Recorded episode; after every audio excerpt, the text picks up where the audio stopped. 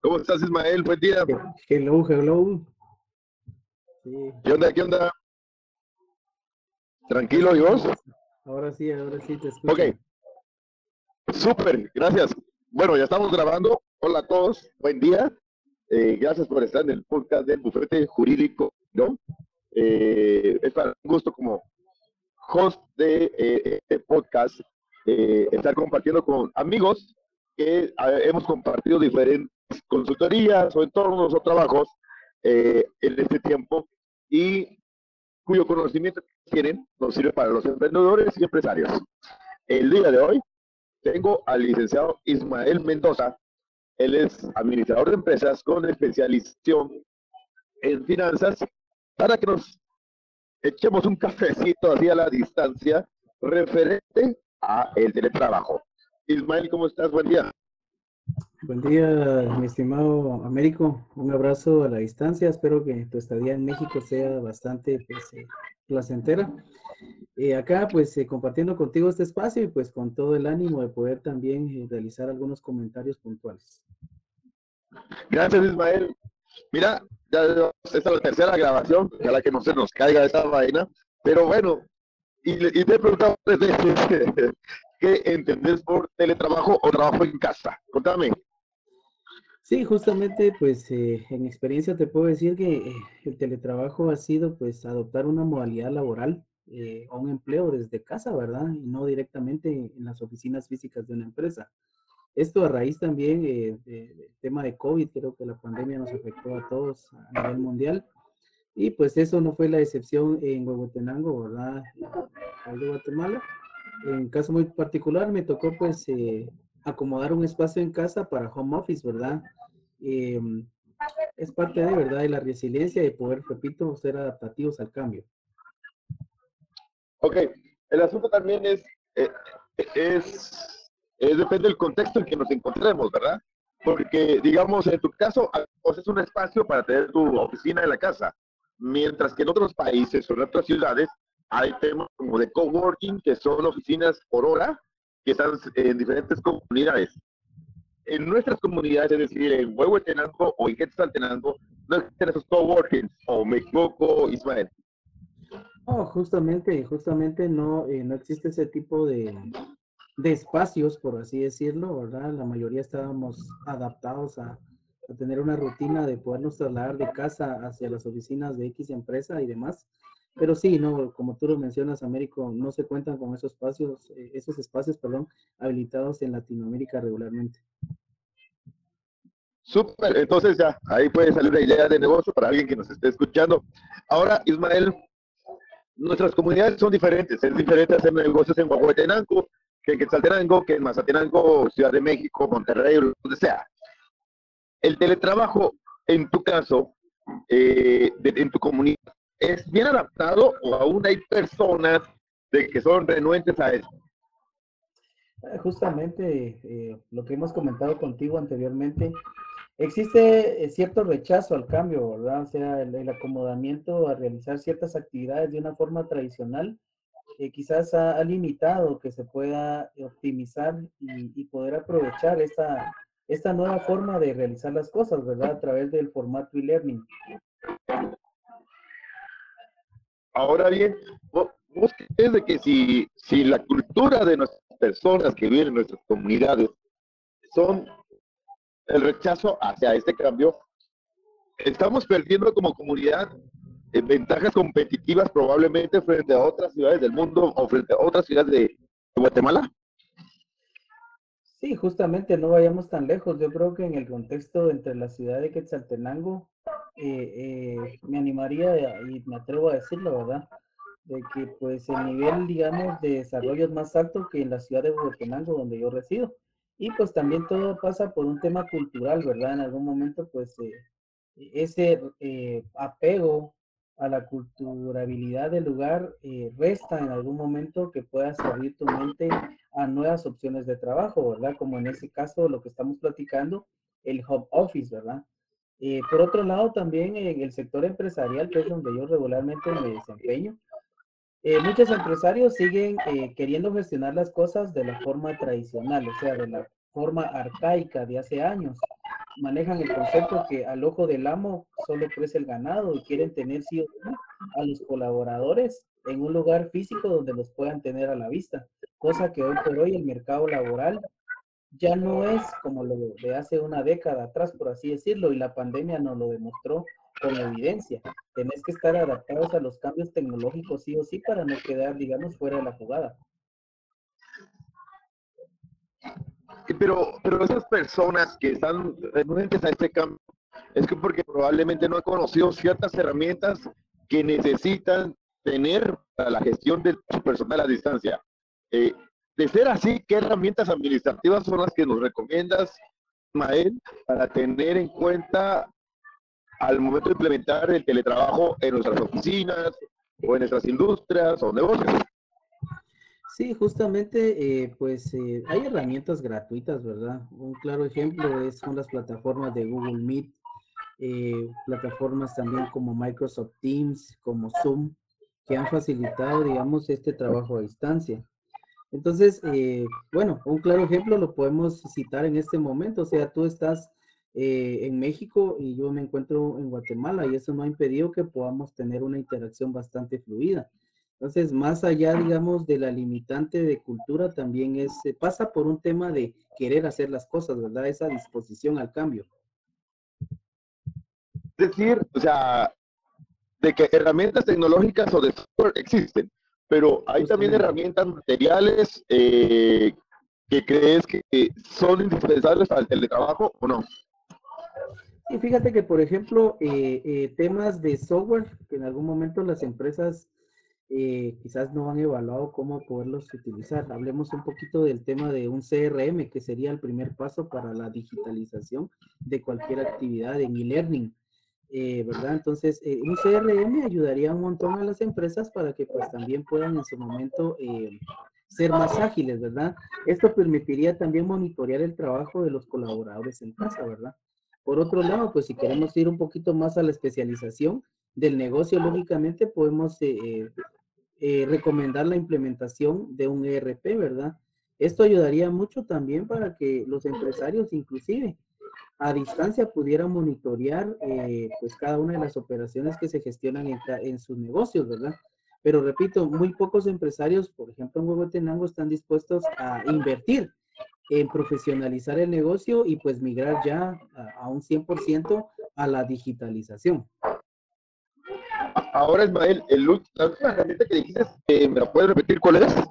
Sí, eh, por supuesto, un ERP. lo queremos bueno, básicamente, pues em, eh, el ERP, por sus siglas en inglés, ese em, es básicamente un que puede integrar eh, todos los procesos dentro de una corporación o de cualquier empresa. Este sistema hay diferentes versiones, ¿verdad? No voy a entrar a detalle porque no nos daría tiempo. Pero eh, el ERP, el ERP Professional, ayuda mucho para que las empresas puedan tener información en tiempo real de todas las áreas que la integran, administración, contabilidad, operaciones, inventario, logística y transporte y demás. Incluido el RP también integra lo que es el CRM, que es el Customer Relationships. Esto pues ayuda específicamente para poder monitorear la relación que se ha tenido en la actividad comercial de las empresas. Pero repito, de esto existen varios software en el mercado, algunos son versiones gratuitas, otras pues son un poco más robustas, pero hoy por hoy eh, no es excusa que las empresas no quieran eh, pues eh, optimizar sus actividades y aprovechar la virtualidad.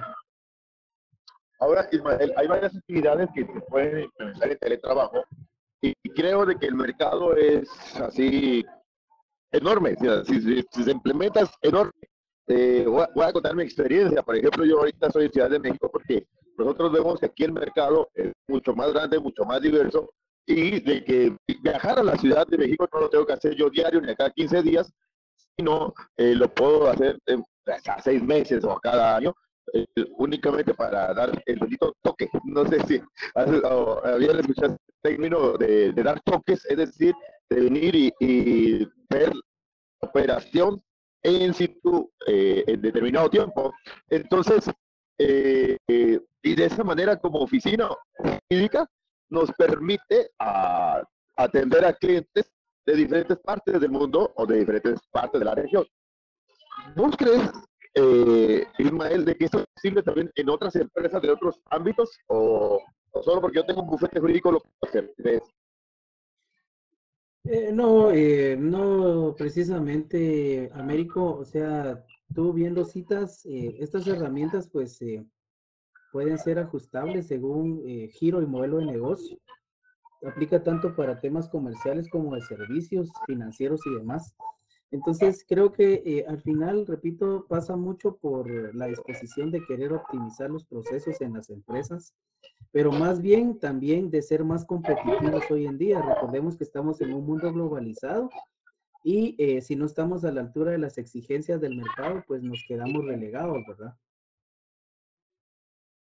Ahora, cuando se utiliza el término de las exigencias del mercado, ¿a qué te refieres, Ismael? Ah, bueno, justamente, pues, eh, repito, eh, el término globalización, ¿sí? Hoy, eh, más que nunca, eh, estamos a un clic de distancia. Y ya las operaciones, eh, por ejemplo, hoy en día comerciales en e-commerce han tomado un auge. Puedo citar a Amazon, por ejemplo, Alibaba en Asia, y por ejemplo también em, Shopify, que es otra marca e-commerce que está pues tomando mucho auge a nivel mundial. En Latinoamérica pues tenemos a eBay, tenemos Mercado Libre. Entonces, hoy por hoy, repito, eh, dejamos de ser competitivos en las empresas si no migramos a la digitalización. Y esto del tema de digitalización engloba, por supuesto, el tema principal que hemos venido abarcando al inicio, que es el home office, ¿verdad? Entonces, pasa precisamente por esto, ¿verdad? Que hoy por hoy podemos adquirir un producto en X lugar del mundo con un clic de distancia, con un medio de pago electrónico. Y, lo mismo pasa en las actividades eh, de negocio es importante que los empresarios, empresarias, emprendedores y demás entendamos que sí o sí la tecnología vino para quedarse y tenemos que adaptarnos a poder utilizarla y pues lógicamente tener eh, el mayor provecho como ventaja competitiva de esta herramienta tecnológica. Eso dices de que tenemos más acceso a los productos. Yo lo he compartido con los amigos últimamente y les digo el caso de los tenis. No sé si te pasó Ismael, que digamos en los noventas, eh, la persona que tenía tenis de nuestro entorno, de nuestro círculo de amigos, era porque tenía posibilidad de viajar a Miami a comprar tenis o porque tenía uno que en Estados Unidos. Pero hoy por hoy encontrás tenis de cualquier tamaño, de cualquier color, de cualquier precio, nuevos, usados, o los puedes comprar directamente en Miami y te los van a dejar a un casillero en Quetzaltenango o en Huehuetenango. Y el acceso de los tenis es una, un ejemplo de que eh, las personas tienen acceso a cualquier producto o servicio en cualquier parte del mundo. ¿Es así, Ismael? Eh, sí, justamente, eh, Américo, es importante que pues eh, tengamos en cuenta que la virtualidad ha pues acercado fronteras, ¿verdad? O sea, Podemos hacer negocios en línea, podemos adquirir productos, podemos eh, acceder a servicios, por supuesto, podemos brindar docencia o asistir a alguna clase virtual o tener inclusive acceso a universidades y learning sin necesidad de estar en situ, ¿verdad? Entonces, importante esto que tú mencionas, sí, yo lo valido, por supuesto. Estamos viviendo una nueva era y hoy por hoy es la era de la tecnología. ¿Cómo hacerle para que la gente sepa de todo el teletrabajo, el tema de la tecnología? ¿O, o crees de que, digamos, nuestras comunidades como Quetzaltenango y Huehuetenango, o no tener problemas como la Ciudad de México, que es decir, de que, o la Ciudad de Guatemala, de que de ir del trabajo a la casa me lleva dos horas, tres horas, es por eso que no veo la necesidad de, de hacer teletrabajo? ¿O qué es lo que está esperando la gente para hacer ese cambio? ¿Qué crees? que sea eso. Es lo que está esperando la gente. Creo que hay dos cosas eh, que intervienen en, en, este proceso, Américo. En primera instancia es la voluntad de las personas de querer cambiar su rutina de trabajo o cómo hacer las actividades diarias. Pero por otro lado, eh, quizás en Guatemala aún no estamos con la tecnología un 100%. ¿A qué me refiero con esto? Recordemos que nuestra eh, cobertura eh, en redes digitales es, pues, no es muy eficiente, por así decirlo. El Internet, quien tiene acceso a Internet es porque reside en alguna zona urbana, mientras que en áreas rurales es muy complicado que las personas tengan acceso a este servicio. Eso es algo que a nivel, digamos, macro, eh, pues sí requiere una intervención puntual, inclusive de, las eh, entidades que regulan este tipo de, temas tecnológicos en Guatemala, ¿verdad? Por ahí está la Superintendencia de Comunicaciones. Entonces, eh, ellos al final deben de velar porque también los servicios que ofrecen hoy por hoy el monopolio que está en Guatemala, tú conoces a las dos marcas que tienen el monopolio de, servicios de, de, datos móviles, Wi-Fi residencial y televisión en casa, mejoren, ¿verdad? Puedan también en su momento ampliar su cobertura y también pues que más personas tengan acceso a herramientas tecnológicas.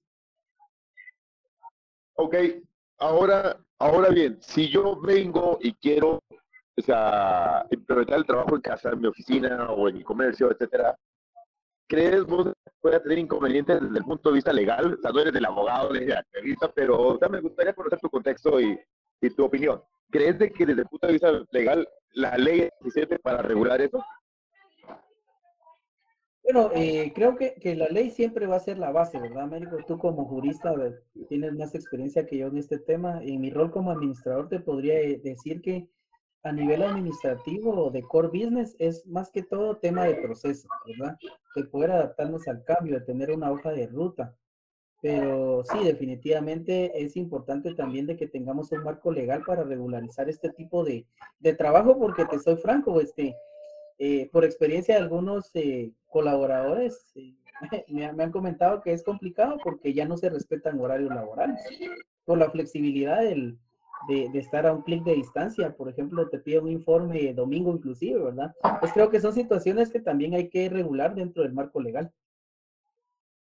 Sí, y, también cultural, porque como le decía a, varios compañeros de que en la pantalla escuché a un amigo que decía de que el hombre, el género hombre, eh, por los siglos de los siglos salía a la calle a buscar la comida y que no era posible que él se quedara trabajando en la casa para que le llegara la comida a la casa. entonces es un asunto también de conceptos mentales. Y en cuestión de regulación, eh, creo que Guatemala tiene la necesaria, eso sí, tiene la necesaria. Eh, hay otros países con regulación hasta que colocan un asesor para que lo implementes y ese es el caso de Colombia. Colombia tiene un asesor que te lo nombra el Ministerio de Tecnología para que vos lo implementes en tu empresa, te dan todo un manual, te dan un reglamento y aparte de eso tu legislación es accesible para eh, implementar el trabajo en casa. Ok, Ismael, bueno, vamos a hacerlo de 20 minutos, entonces nos quedan dos minutos. Ismael, por último, ¿qué recomendaciones nos darías, eh, aparte de implementar esto? Y, y mencionabas de que para que fuéramos competitivos, entonces, ¿crees que son más ventajas que desventajas implementar el trabajo en casa en nuestras oficinas o lugares de trabajo? Eh, sí, para ser bastante preciso y puntual en tu consulta, considero que sí. Eh, Creo que eh, el home office eh, es una nueva forma de hacer las cosas que, quedó sí o sí, digamos, bien plasmado en, varios sectores del mercado laboral. Entonces hay que aprovecharlo como empresarios, eh, hay que estar dispuestos al cambio, eso es parte de la resiliencia. Entonces yo invitaría a todos y cada uno de los que nos escuchan que podamos también aprovechar este tipo, digamos, de herramientas, ¿verdad? Herramientas hay un sinfín en, en la web pero es importante que tengamos también la mentalidad abierta para conocer nuevas cosas y expandir nuestros horizontes. Súper Ismael, te agradezco mucho por tu tiempo, la disculpa por las fallas técnicas que tuvimos en las anteriores grabaciones, pero bueno, ya salió, espero que sirva de mucho a las empresas y empresarios que nos escuchan tanto en Guatemala como en otros países y ante cualquier plan nos pueden escribir al correo electrónico a girón arroba girón Gracias, Ismael. Que tengas buen día. Gracias a todos. Un abrazo. Feliz día.